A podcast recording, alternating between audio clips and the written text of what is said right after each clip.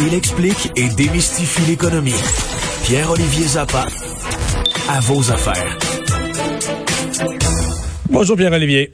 Salut Mario. Alors, euh, tu veux revenir sur cette euh, transaction? C'est hier après qu'on se fut parlé, là, en fin de, vraiment en fin, fin, fin d'après-midi.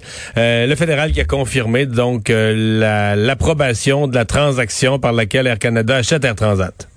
Et je veux ton avis, Mario, là-dessus. Penses-tu qu'Air Canada veut toujours se marier avec Transat? Je, ben, je pense que oui. Ben, je pense qu'ils sont... Ben, écoute, ils, ont déjà coupé le prix en trois. Oui, à cause de la pandémie.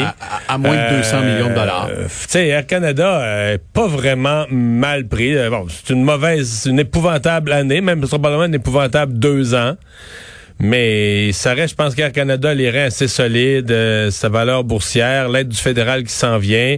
Air Canada les reins assez solides pour euh, se permettre de dire non, non, j'ai prévu dans mon plan de match à long terme d'enlever un concurrent et de le bouffer, là, d'aller chercher sa clientèle. Et je pense qu'ils vont, vont rester là-dessus. Euh, est-ce qu'ils pourraient euh, vouloir jouer un tour de roue pour l'avoir encore moins cher? Me paraît difficile. Je sais pas. Toi, qu'est-ce que tu penses? Moi, la question que je me pose, c'est, tu l'objectif premier de cette transaction-là pour Air Canada, c'était d'éliminer la, la, concurrence. Ça, tu dis, est-ce qu'il pourrait mourir? Est-ce que Air Transat ben, pourrait mourir de sa belle mort? Mais ça, la réponse, c'est non. L'Air Canada fera pas ce calcul-là. La pression va être trop grande sur Québec, sur Ottawa. Il va y avoir d'autres acheteurs potentiels. Il y a Pierre-Carl Pellado. Donc, Pierre Canada, Air Transat ne mourra pas, là.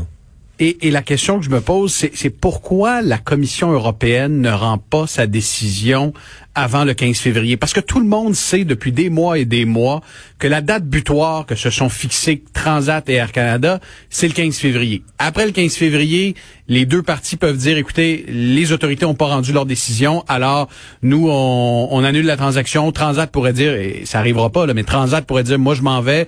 Air Canada pourrait dire mardi prochain, écoutez, la Commission européenne n'a pas statué, nous, on, on veut plus se marier.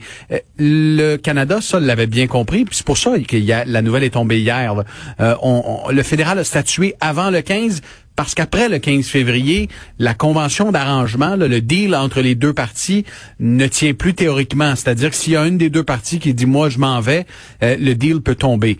Moi, je me pose la question pourquoi la Commission européenne n'a pas rendu sa décision et ne la rendra pas avant le 15.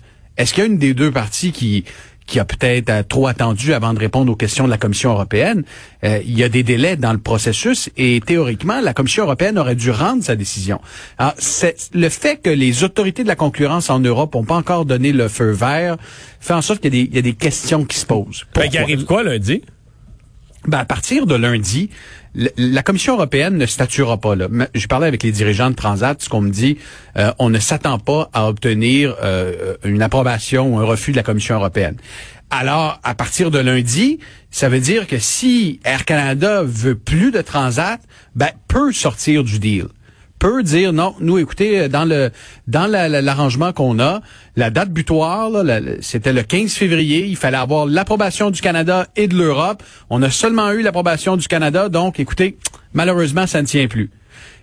C'est ce qui est écrit noir sur blanc dans la convention d'arrangement. Donc, euh, moi je me demande pourquoi pourquoi la Commission européenne tarde de temps?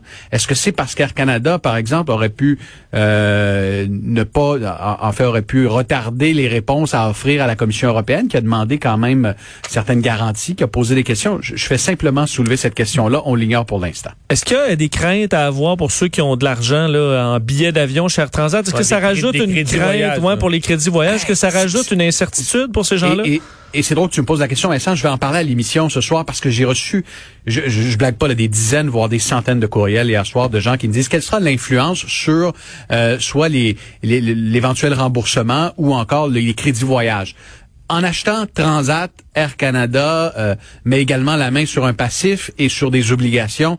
Et les clients, soyez rassurés, si vous avez des crédits voyage de Transat, ils seront honorés jusqu'à preuve du contraire, mais ce serait extrêmement surprenant. Ces crédits seront honorés par Air Canada sans problème. OK, mais honorés euh, selon leur valeur, c'est quoi, c'est une valeur monétaire? Ben, c'est-à-dire que ceux qui ont reçu un crédit, par exemple, de 500 dollars pour un voyage, vont pouvoir utiliser ce mais crédit. Si les prix montent, euh, ben, non, c'est ça, c'est d'accord, Mario. euh, c'est l'argent que tu as. C'est que t'avais, non, non, c'est ça. Fait que tu sais, t'avais l'argent pour un, t'avais, on t'a remboursé un billet d'avion sur Paris. Oui. Mais si tu reviens au tarif d'Air Canada, tu vas avoir un demi-billet d'avion sur Paris. c'est un peu, c'est un, peu ça. Tu vas en avoir assez pour aller te faire vacciner à Cuba, par contre, oui. Et les billets seront peut-être chers après. tu vas te rendre juste en Islande, là. Tu ne rendras pas à Paris. non, c'est ça. Les billets vont peut-être être chers aussi au, à la reprise, là. Donc, ton, ton billet de 600 dollars, il va en coûter 2000, peut-être, dans bien des cas. Euh, c'est ça. bon, euh, l'une des raisons de chicane de couple, euh, Pierre-Olivier, c'est l'argent. Mais là, tu vas nous mêler l'argent et la Saint-Valentin.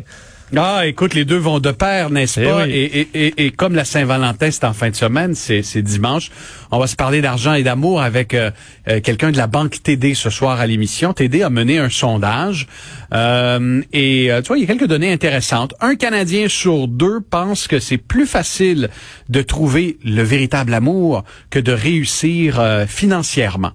Et il y a des données aussi sur l'argent, la pandémie et l'amour.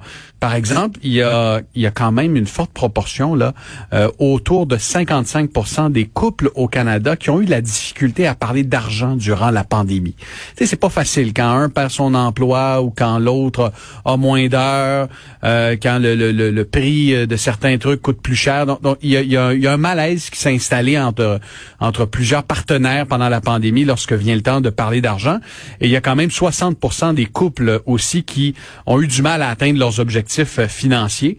Alors, ce sont des données intéressantes et on va voir ben, comment on peut conjuguer réussite financière et, euh, et amour euh, en ces temps de pandémie à ne pas manquer à 18h30. À vos affaires, on va regarder ça, écouter ça ici à Cube Radio. Salut Pierre-Olivier. Bon week-end à vous deux. Bye bye, bon week-end.